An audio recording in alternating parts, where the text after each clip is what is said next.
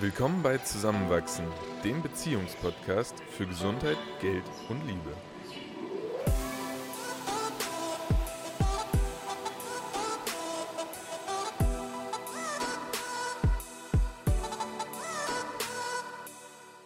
In der heutigen Folge erfährst du, warum Schlaf sehr wichtig für unsere Gesundheit ist, welche Schlafphasen ein Schlafzyklus hat und wie du deine Schlafqualität verbessern kannst. Ist es nicht extrem langweilig, über Schlaf zu reden, weil da eigentlich überhaupt nichts bei passiert? Naja, manchmal träumen wir immerhin sehr wild und tatsächlich passiert wahnsinnig viel. Also so, so rein auf, auf medizinischer Ebene ähm, ist es essentiell, dass wir schlafen, um uns Dinge, die wir über den Tag gelernt oder äh, die wir erfahren haben, zu merken, damit es verarbeitet wird. Mm, der, der Hippocampus, ein Teil vom Gehirn, da ist wahnsinnig viel unterschiedliche Aktivität zu sehen, je nachdem, wie viel wir geschlafen haben. Und der Teil vom Gehirn ist letztlich dafür verantwortlich, dass das, was, was ins Gehirn reingekommen ist an Informationen, auch so abgelegt wird, dass wir später noch darauf zugreifen können. Mhm. Also so einerseits irgendwie Müllabfuhr und Reset und andererseits aber auch Verknüpfen von neuen Dingen. Absolut. Also es ist wirklich das Lernen als solches äh, funktioniert letztlich über gesunden Schlaf. Und auch ganz viele andere Funktionen sind von genügend und vor allem gutem Schlaf abhängig. Und was guten Schlaf ausmacht, kannst du ja vielleicht sogar gleich nochmal erklären. Aber zum Beispiel auch unser Immunsystem ähm, ist, ist wirklich stark davon abhängig in seiner Funktion, wie viel Schlaf wir bekommen. Also es gibt äh, teilweise sehr erschreckende Studien, wo Leute dann von acht auf sechs Stunden Schlaf äh, heruntergestuft werden über eine Woche hinweg. Und äh, zum Beispiel schon, schon nach dem ersten Tag dieser Woche ist die Funktion von natürlichen Killerzellen, also Zellen, die zum Beispiel Tumore erkennen und dieses Wachstum bekämpfen, um 75 Prozent gesunken. Das ist extrem beunruhigend, wenn man sich das vorstellt. Vor allem, wenn man sich das vorstellt vor der Tatsache, dass sehr, sehr viele Menschen immer wieder sagen, ich brauche nicht viel Schlaf, Schlaf ist was für Schwache. Ja. Man ist produktiver, wenn man wenig schläft, cut on your sleep. Voll. Also würdest du am Anfang mal sagen, Medizin und Studien widerlegen das? Ja, Schlaf ist, ist extrem essentiell für uns und ganz, ganz wichtig ist dabei wirklich, dass wir nicht von der Natur darauf ausgelegt sind, einen unregelmäßigen Schlafrhythmus zu haben oder auch Schlaf ähm, ja, zu, dass wir in manchen Nächten weniger Schlaf haben als in anderen. Ähm, sowas wie Schichtarbeit gab es vor 100.000 Jahren nicht und die Evolution ist nun mal sehr langsam. Ähm, da, da müssen wir manchmal echt schauen, dass wir uns den Schlaf nehmen, den wir, den wir brauchen und uns das auch eingestehen. Voll. Matthew Walker, der berühmte Schlafforscher, hat ähm, in seinem TED-Talk und auch in einem Buch ein sehr kurzes, prägnantes äh, Zitat gegeben. Und zwar hat er gesagt, The shorter you sleep, the shorter your lifespan. Also er betont immer wieder, dass Schlafmangel der Nummer eins Indikator für frühe Krankheiten im Alter ist, sei es jetzt Alzheimer-Disease oder Krebs und ähm, dass wir Schlaf viel mehr wie eine Massage für unseren Körper sehen sollten oder wie ein wunderbares Date oder wie etwas, was man sich gönnt und genießen sollte, weil es eben einen so regenerativen Effekt auf unseren Körper hat. Heißt, wir können nicht schlafen, wenn wir tot sind? Nein, wir schlafen vielleicht, äh, wir, wir sterben vielleicht, weil wir zu wenig schlafen. ja, und ich glaube, das kann man direkt vorneweg schicken. Wir, wir hatten auch schon Nächte, wo wir irgendwie bis fünf im Club getanzt haben und danach mit Sicherheit nicht genügend Schlaf nachgeholt haben, wobei man auch noch sagen kann, Schlaf nachholen funktioniert leider nicht. Mhm. Ähm, aber es geht dann, glaube ich, um die, ja, um die Mehrheit der Nächte, mhm. dass man da zumindest äh, ein bisschen auf sich achtet. Um so ein bisschen das Thema Schlaf auch in, in den Rahmen zu bringen, kannst du was dazu sagen, wie, wie, wie der Schlaf als solcher aufgebaut ist? Ja, also es gibt ganz klare Schlafphasen und Schlafzyklen. Und ein Schlafzyklus hat eben vier verschiedene Schlafphasen und dieser Zyklus dauert ungefähr eineinhalb Stunden. Und pro Nacht haben gesunde Menschen, die ausreichend schlafen, zwischen vier und sieben von diesen Schlafzyklen. Genau. Und was jetzt noch spannend ist, dass in einem Schlafzyklus zwischen zwei Hauptphasen unterschieden wird, nämlich dem REM-Schlaf und dem Nicht-REM-Schlaf. REM, das ist Rapid Eye Movement. Genau, genau. Und wie du eingangs auch schon erwähnt hast, also diese Non-REM-Phase ist dafür da, um alle toxischen Dinge, die sich im Körper gebildet haben, zu lösen und so ein bisschen aufzuräumen, sowohl im Gehirn als aber auch auf körperlicher Ebene. Also da sind ist gekennzeichnet durch tiefe Muskelentspannung, langsamere Herzrate, langsamerer Atem und eine sehr ja, tiefe, tiefe Entspannung. Und in diesem Nicht-REM-Schlaf ist als allererstes mal der Übergang, Übergang zwischen Wachen und Schlafen. Das dauert so ungefähr ein bis sieben Minuten von dem Moment, wo man vielleicht sogar spürt, oh, jetzt schlafe ich ein, bis man dann in dem Schlafstadium 2 ist, dem stabilen Schlaf. Und die Schlafphase dauert ungefähr 25 Minuten. Und deshalb, das ist jetzt auch ganz spannend, sind diese typischen Nap-Times nie länger als 15 bis 20 Minuten, weil wenn man schon tiefer schläft als in dieser Schlafphase 2, fühlt man sich sehr, sehr, sehr erschöpft beim Aufwachen, weil man halt schon so komplett in der Tiefschlafentspannung angekommen ist. Ich, ich mache solche Naps nie, weil ich irgendwie mittags dann auch gar nicht einschlafen kann. Aber würdest du dann sagen, oder vielleicht hast du es auch gelesen, sind solche Naps empfohlen? Ja, total. Es gibt sogar Studien, die sagen, dass Länder, in denen diese Siesta nachmittags existiert, eine längere Lebenserwartung haben. Also es ist, klingt grundsätzlich erstmal laut Studien förderlich, wenn man eben so einen 20 Minuten Nap am Nachmittag einlegt. Aber nicht eben direkt eine Stunde. Entweder 20 Minuten, ja.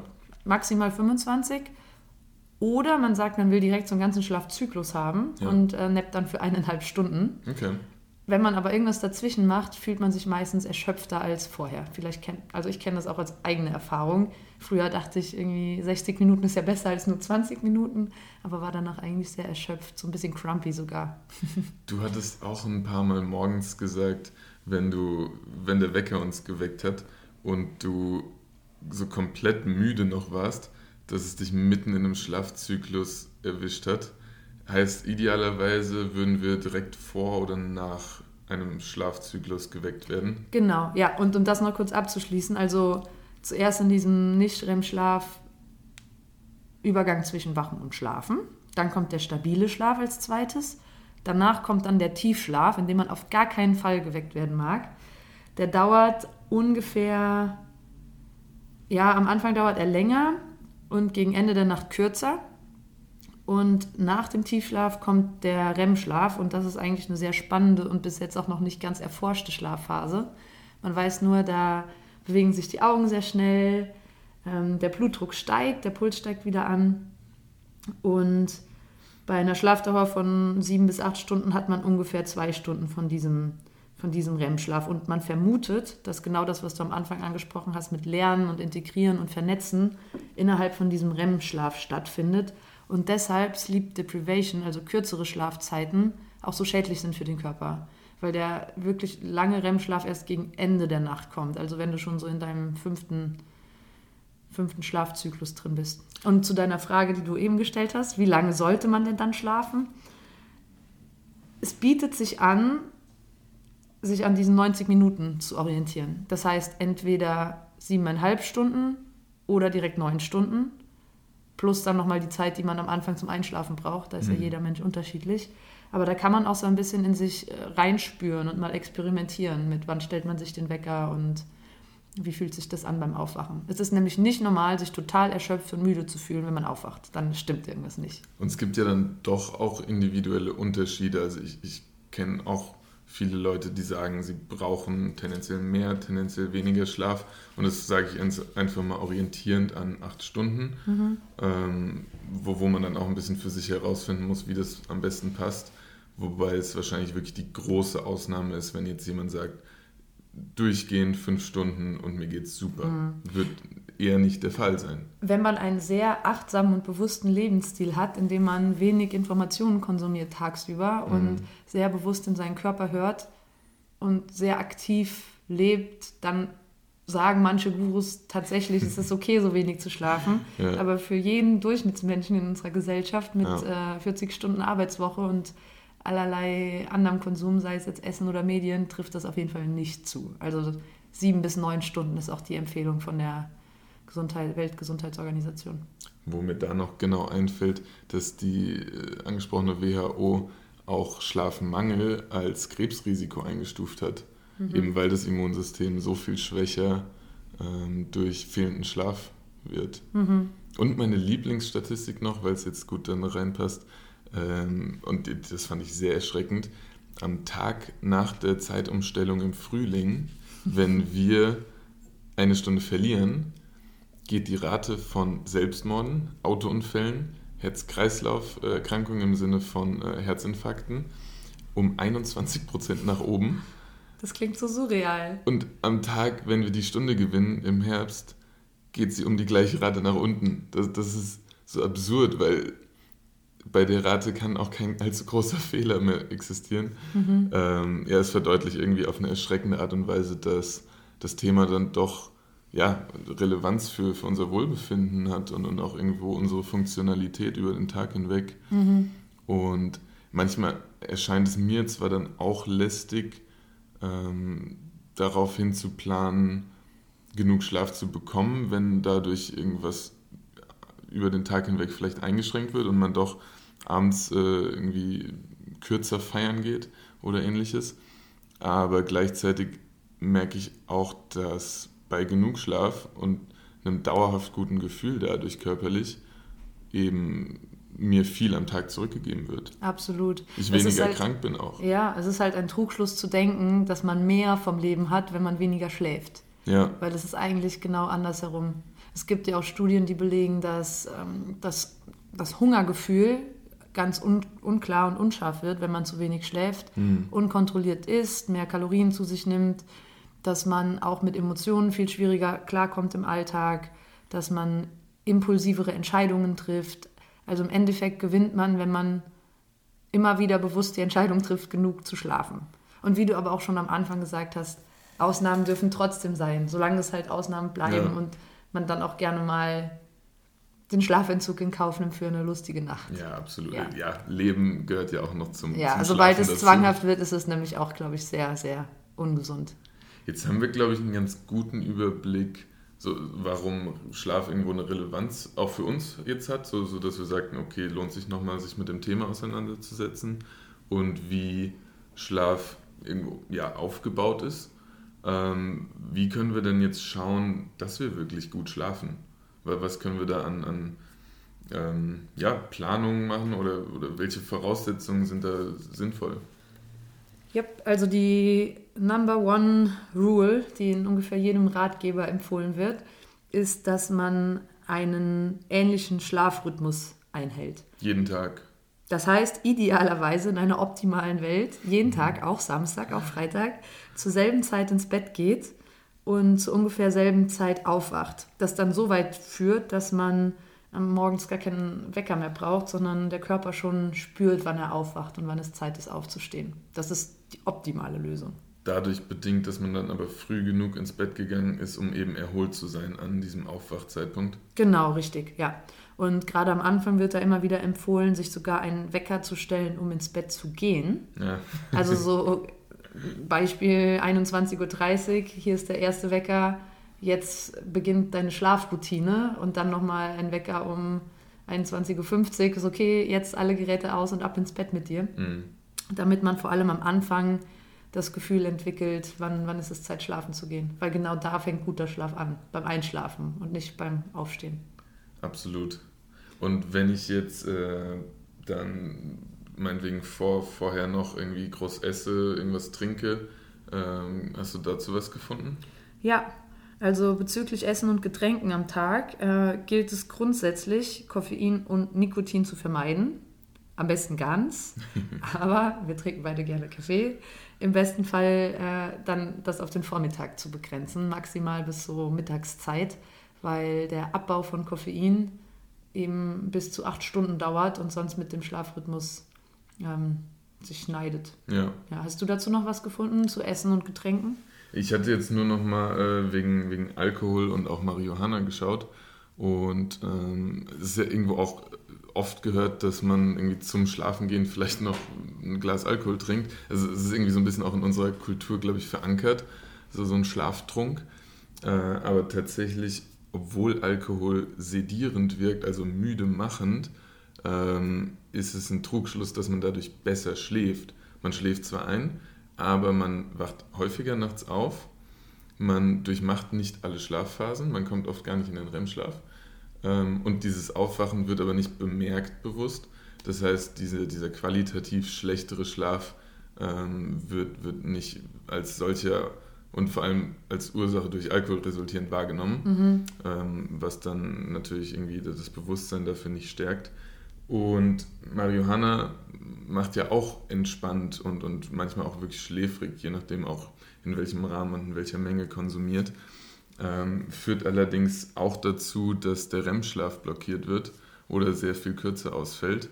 Man dadurch eigentlich am nächsten Tag unruhiger und müder ist und dann bei, bei Menschen, die sich auch ein bisschen auf die Wirkung verlassen haben, oft in so einen Teufelskreis führt, dass sie danach mehr rauchen hm. und, und dieser Schlaf eigentlich wieder schlechter wird. Und ähm, deswegen, ja, finde ich sinnvoll, das, das auch mal gelesen zu haben. Klingt so, als würde man das echt nicht haben wollen, diesen, hm. diesen Teufelskreis. Nein, absolut nicht. Wo, wobei Marihuana natürlich in Bezug auf Schmerzmedikation wieder Vorteile bringt. Also es ist mhm. jetzt nicht per se zu verteufeln. Mhm. Allerdings ist die aktuelle Forschung an dem Punkt, dass sie sagt, dass CBD, also das nicht psychoaktive Marihuana, ähm, schlaffördernd wirkt. Mhm. Also da, da, ist man noch nicht an einem Punkt, wo man sagt, definitiv sinnvoll, aber hier könnte es tatsächlich äh, ja, helfen. Mhm. Auch spannend, apropos schlaffördernd, äh, worauf ich auch gestoßen bin, ist, dass Schlaftabletten eigentlich sehr schädlich sind, weil sie eben auch genau die Gehirnwellen ähm, unterdrücken, die den REM-Schlaf fördern. Ja. Das heißt, man schläft zwar, aber man schläft eigentlich nicht in diesem erholsamen Schlaf. Mhm. Und das Abhängigkeitspotenzial ist dann mhm. auch sehr hoch. Mhm. Das stimmt. Okay, dann noch was Cooles, was ich gefunden habe, ähm, ist, dass man eine Schlafroutine entwickeln kann, weil sich dadurch der Körper schon automatisch auf das Einschlafen einstimmt. Und das kann sowas sein wie alle elektronischen Geräte ausschalten, heiß baden oder duschen und sich bewusst schläfrig fühlen.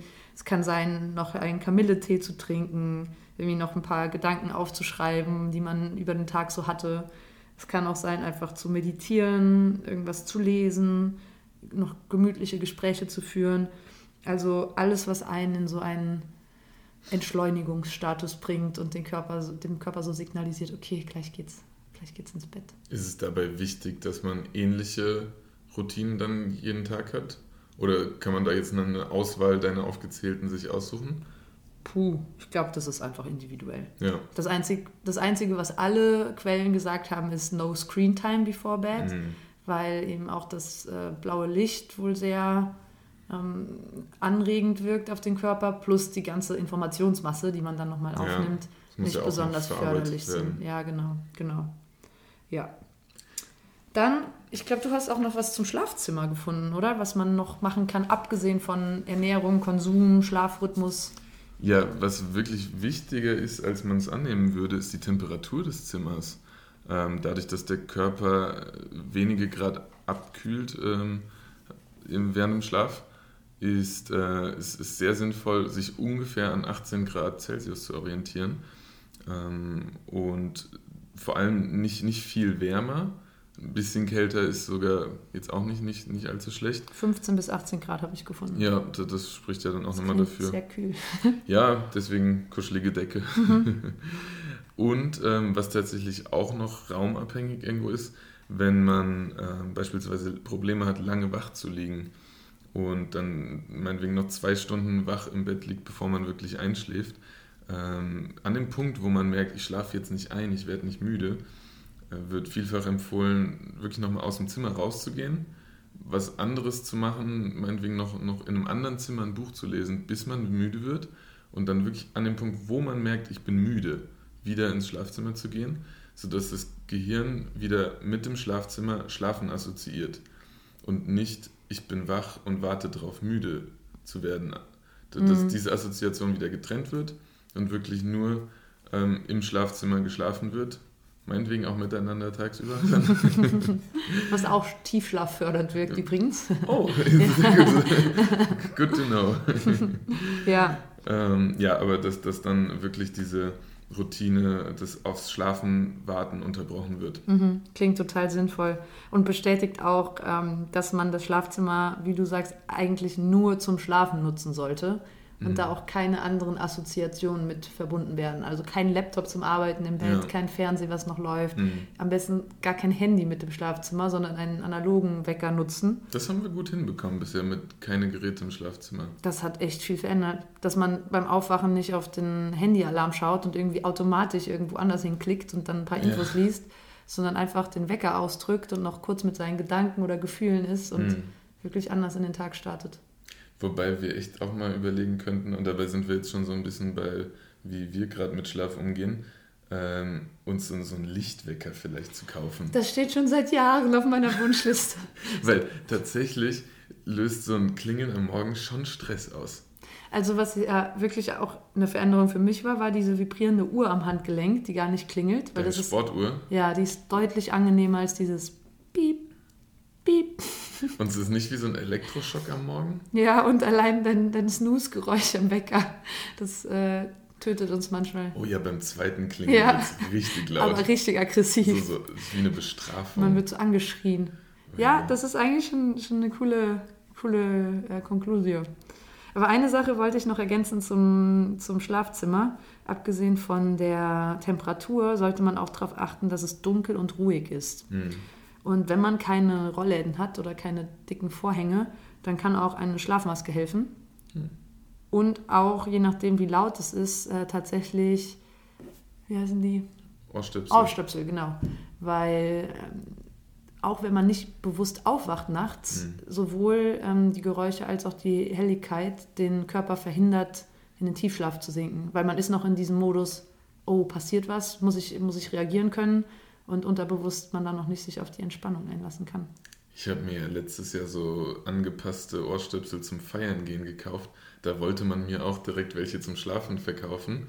Da habe ich abgelehnt, so ich brauche ja keine Ohrstöpsel beim Schlafen, das ist ja super äh, unnötig. Aber ja, also wir, wir haben ja sogar tatsächlich unser Schlafzimmer mal verlegt, also Wohnzimmer und Schlafzimmer getauscht, mhm.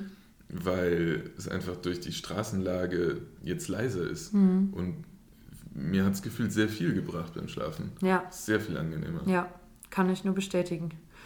Genau, und noch der letzte Tipp, bevor wir noch überlegen, was wir konkret verändern können in unserer Schlafsituation, ist, dass man äh, jeden Tag Sonnenlicht bekommen sollte, selbst wenn es bewölkt ist. Und zwar mindestens 30 Minuten am Tag, am besten sogar direkt am Morgen, weil es dem Körper signalisiert, jetzt ist der, der Zeitpunkt des Tages, wo man wach ist und das weißt du besser als ich, aber es wird Melatonin ausgeschüttet und das wiederum ja, ja. ermöglicht schnelles Einschlafen und auch tieferes Schlafen. Mhm.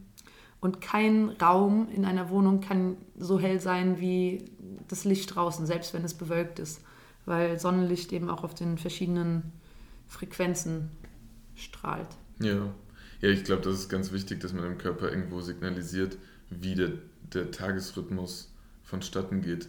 Deswegen ist es auch eigentlich nicht cool und ich mache es viel zu häufig, den ganzen Tag am Schreibtisch am Laptop zu sitzen und darauf irgendwas zu lesen, zu tippen, zu arbeiten mhm. und dann ja auf dem Weg ins Fitnessstudio vielleicht nochmal irgendwie kurz an die Sonne zu kommen.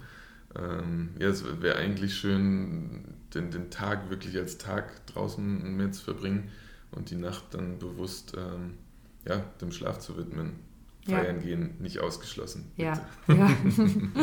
ja, also da, wo es das Leben zu sehr einschränkt, Natürlich. darf man dann auch wieder Natürlich. Ausmachen. Ja, eine Sache abgesehen von dem Daylight-Wecker, die ich total gerne umsetzen würde, mhm. auch was wir irgendwie schon oft gesagt haben, ich hätte so gerne zwei Decken, weil auch wenn es schön ist zum Kuscheln, so eine große Decke zu haben und sich nahe zu fühlen, doch durch die Bewegungen nachts weckt man sich dann immer wieder so ein bisschen. Man, man muss jetzt dazu wissen, wir haben eine so eine, so eine ich glaube, zweimal zweieinhalb Meter Decke. Ikea-Erfindung. Sie ist sehr kuschelig, sehr riesig. Aber ja, du, du hast wahrscheinlich recht. Ja, und dass wir vielleicht auch in neue Kissen investieren. Können wir uns mal informieren. Weil da schläft man schließlich jeden Tag acht Stunden im Idealfall. Ja. Über sein Leben so viele Stunden. Und da an der Stelle zu sparen, ist äh, eigentlich sehr unklug. Matratze haben wir, glaube ich, ganz gut. Ja, würde ich auch sagen, ist ganz Ja. bequem. Auch wenn sie gebraucht von Freunden ist. Fühlt sich trotzdem gut an. Definitiv. Ja, und was, was mir echt auch bewusst geworden ist, dass ich mir, ich brauche mich nicht dafür zu schämen, gut schlafen zu wollen. Hm. Also wenn ich, wenn ich dem Schlaf irgendwo eine Priorität einordne, dann ist es okay. Voll. Und wenn jemand zu dir sagt, oh, warum schläfst du so viel, Schwachsinn, ich brauche keinen Schlaf, dann kann man einfach erwidern, bitte informier dich mal, schau dir mal die Studien an und die Datenlage und dann sag das nochmal, weil das stimmt einfach nicht. Ja. Das ist eine Falschinformation, das ist ein falscher Glaubenssatz in unserer Gesellschaft. Und wir sollten mit Stolz verkünden, wenn wir lange geschlafen haben. Ja, ja, genau. Eigentlich genau wie du es gerade gesagt hast. Jetzt ohne irgendwie da von oben herab zu reden, aber nach, je mehr ich lese, je mehr ich erfahre, auch jetzt durch dich nochmal, desto lieber bekomme ich genug Schlaf und, und fühle mich wohl dabei. Und nächste Woche?